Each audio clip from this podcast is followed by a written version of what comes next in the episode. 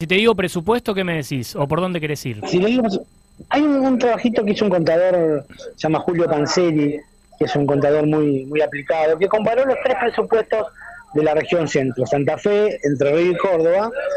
Y yo hice un resumen con los principales indicadores, donde se puede ver, eh, primero que no nos une el amor, sino el espanto. Eh, los presupuestos están atravesados por las mismas ausencias, las mismas carencias, y las mismas necesidades. hay algunas cosas para comparar interesantes porque Santa Fe no está tan mal como uno creería, pero tampoco está tan bien como uno esperaría. Claro. Así que yo voy a tratar de hacer un breve resumen para compararlo y ver eh, algunos indicadores entre uno y otro eh, básicos como para, para, para ir comparando, nada más que, que no, no, no tiene mayor incidencia, pero sí, si a alguno le interesa, puede sacar alguna conclusión. Empecemos por Entre Ríos, que es eh, la hermana pobre de, la región centro. Digamos, por ejemplo, que del, total de ingresos tributarios, de los ingresos que tiene la provincia, Entre Ríos tiene 25,3%. No voy a hablar de montos, no voy a hablar de 44.387 con 43 millones, porque voy a confundir, pero sí voy a hablar de porcentajes que se va a entender mejor. Decía entonces que del 100% de los ingresos tributarios que tiene Entre Ríos, el 25,3% es propio si lo generan sus propios ingresos, sus propios tributos. Y el 74,7 es de origen nacional, es de la coparticipación. ¿sí? Eh, este año se estimaría que el gobierno nacional debería girar, en, digamos, este año es 2021. Entre arriba anoche aprobó su presupuesto, todavía Santa Fe y Córdoba están, lo están debatiendo sus legislaturas. Eh, 4 mil millones del gobierno nacional debería girar este año eh, en compensación del déficit previsional que tiene la provincia, que también hay un punto que vamos a comparar. ¿Cuántos son los ingresos eh, nacionales y provinciales y cuál es el déficit de la caja jubilatoria? Bueno, veamos por ejemplo que el 90% de los ingresos que va a tener la, de los gastos que va a tener la provincia son gastos corrientes, es decir, gastos de funcionamientos.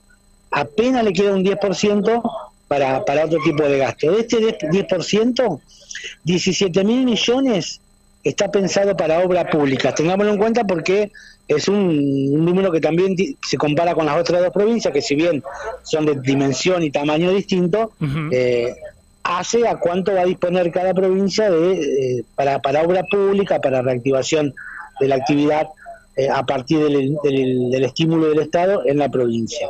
El gasto de personal en, en Entre Ríos es de 44,5%. Este también es un número interesante. Sí. 44,5% de, de, todos los gastos que tiene la provincia se va en el personal. Eh, la seguridad social tiene una asignación del 27,6%, o sea que tenemos 45 y 28, ya estamos casi en 80% solamente en gasto de personal y jubilaciones lo cual es un número interesante, ¿no? 86 86,4% son eh, es el porcentaje que se va a gastos de personal. Sin embargo, en, su relación con la caja de jubilaciones, su desequilibrio es muy grande. Eh, Córdoba tiene, mientras Entre Río tenía 21 mil millones, Córdoba tiene 31.509 millones, es decir, 10 mil millones más. Pero por supuesto la caja de la caja de jubilaciones de Córdoba es mucho más grande, lo que hace que proporcionalmente Entre Ríos esté más complicada que Córdoba en este punto. Y como si esto fuera poco, Córdoba tiene previsto en su presupuesto tomar una deuda por 216 mil millones de pesos y a su vez estima eh, tomar otra deuda vía títulos y otra forma de crédito por 187 mil millones. Es decir, va a necesitar tomar deuda por 400 mil millones Córdoba en el año 2021. Vamos a Santa Fe. Por favor. Santa Fe tiene, Santa Fe tiene eh, un, un, superávit eh, menor que Córdoba y que, y que Entre Ríos de 8.647 entre los 518 mil millones de ingresos y los 510 millones de egresos. Sin embargo, sin embargo, el déficit financiero se ubicará en los 57 mil millones. Recordemos que hay un, un, déficit operativo, como pasa siempre, y un déficit financiero que tiene que ver con los compromisos y demás y las variaciones. Claro. Vayamos, vayamos a, los, a los ingresos. Eh, está muy parecido a Córdoba en, cuanto a los ingresos eh, y también muy parecido a Córdoba en cuanto a, eh, a, los gastos, porque si bien en este, en este punto Santa Fe está un poco mejor, porque los sueldos y las prestaciones, es decir, sueldos y jubilaciones, lo ubican en el 64%, es decir, le queda casi un 35% para tener bienes de capital, y disponibilidad de obras y demás, que Entre Ríos tiene casi nada y Córdoba tiene un poco menos. En este sentido, Santa Fe está mucho más holgada en cuanto a la posibilidad de invertir en obra pública y hacer otros no sé si lo hará, no sé cuál es el, finalmente lo que termina lo que se termina mm, realizando, porque estos presupuestos siempre tienen un montón de, asignaciones que no son cumplidas y se redireccionan fondos que están previstos para la obra a otros a otros destinos. Eh, la coparticipación nacional, es, decir, los ingresos nacionales ubican a, lo que va a depender de la nación en un 63%, muy parecido a Córdoba que estaba en un 64% y casi 11 puntos menos que, que Entre Ríos, es decir, también muestra que tiene un sistema tributario mucho más sólido por las grandes actividades que tiene Santa Fe, ¿no? los puertos, la metalmecánica y demás, y eso le da una mayor independencia con respecto a la nación. Pero tiene un, déficit importante, más que el de Entre Ríos, más que el de Córdoba, casi 3.000 millones más de Córdoba con respecto a la caja de jubilaciones. Claro. 23.126 millones. Es decir, Santa Fe también va a tener que ver cómo se organiza para poder cumplir con, con este agujero que está vinculado a la, al, sistema previsional, que lo tienen todas las provincias y que se, se, acrecienta y que, bueno, estamos viendo ahora de parte del gobierno nacional, del kirchnerismo, un, un fuerte ajuste en este punto, que seguramente de, algún modo se va a trasladar a la provincia. Ya Entre Ríos modificó eh, los regímenes especiales, eh, no, no la jubilación ordinaria, sino aquellos regímenes de docentes y otros aspectos vinculados a, a, que necesitaban más años, menos años y demás, y está también haciendo un ajuste en las cajas provinciales. Finalmente, Santa Fe va en su presupuesto 2021, plantea una necesidad de endeudamiento de 21 mil. Hola. Sí, sí, te escucho. Sí, sí. Una necesidad de endeudamiento de 21 mil, de 22 mil millones, más 13 mil millones.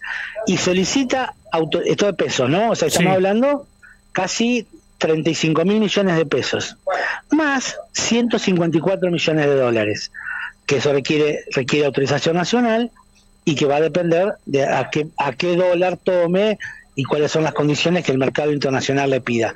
Así que vemos que eh, Santa Fe y Córdoba son muy parecidos en sus en sus presupuestos.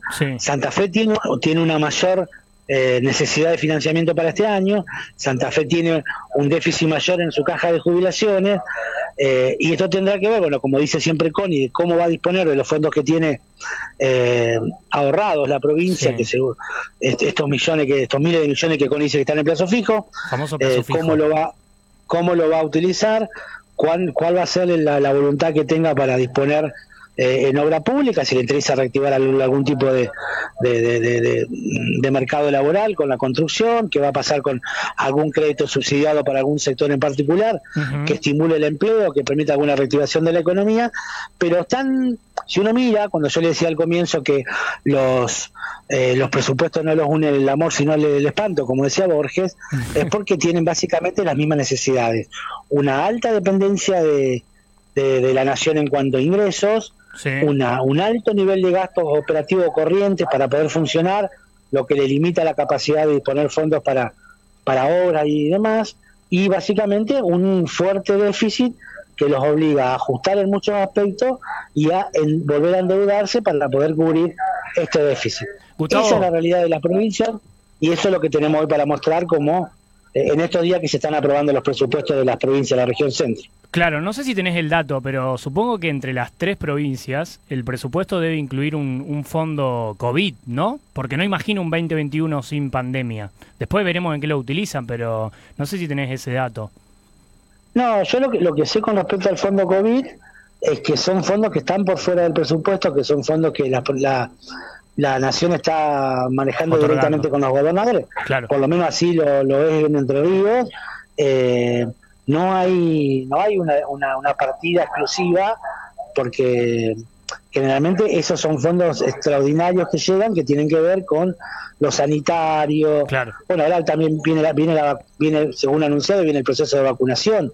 Eso va a demandar una logística enorme, jamás vista. ¿Cómo va a ser el gobierno nacional a través de las provincias y los municipios para lograr eh, vacunar a 45 millones de personas? ¿Cómo lo va a hacer? En grandes espacios públicos, canchas, estadios, lo va a hacer por, como hace con los otros sistemas, a través de los centros de salud. La vacuna requiere una logística, según el tipo de vacuna, en algunos casos de hasta 80 grados bajo cero para mantenerla en su, en su nivel de eh, sanitario, digamos, de eficiencia. Eso va a requerir un montón de gastos que seguramente están previstos por la nación en el, en el presupuesto que la nación, porque la provincia no podrá hacerse cargo de esto. Además va a ser necesario personal exclusivo, especializado.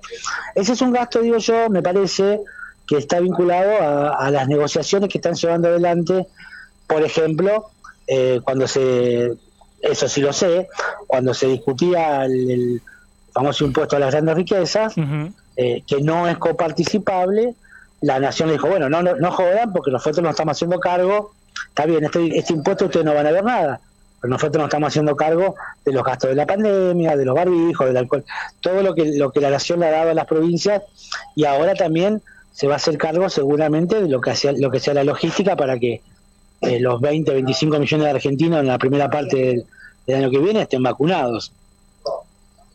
Bien, Beba, no sé si tenés alguna pregunta. No, no, no. Eh, es bastante complejo todo el tema, pero Gustavo lo explicó bastante bien, o sea, re bien. Y mm, nada, no, no tengo nada para preguntarle. Bueno, gracias chicos. Bueno, Gustavo, hay que saber en qué hay que saber en qué gastar y cuánta plata tenemos, ¿no? Sí, bueno, eso, de eso, de eso se trata la gestión, la gestión pública, ¿no? De, administrar la, la, pobreza más en, este, en nuestras provincias. Santa Fe tiene algunos privilegios que las otras provincias no tienen, qué sé yo, pero es el centro tiene el principal complejo oleaginoso del país, el más eficiente del mundo, tiene una, un sistema de logística, de, exportación.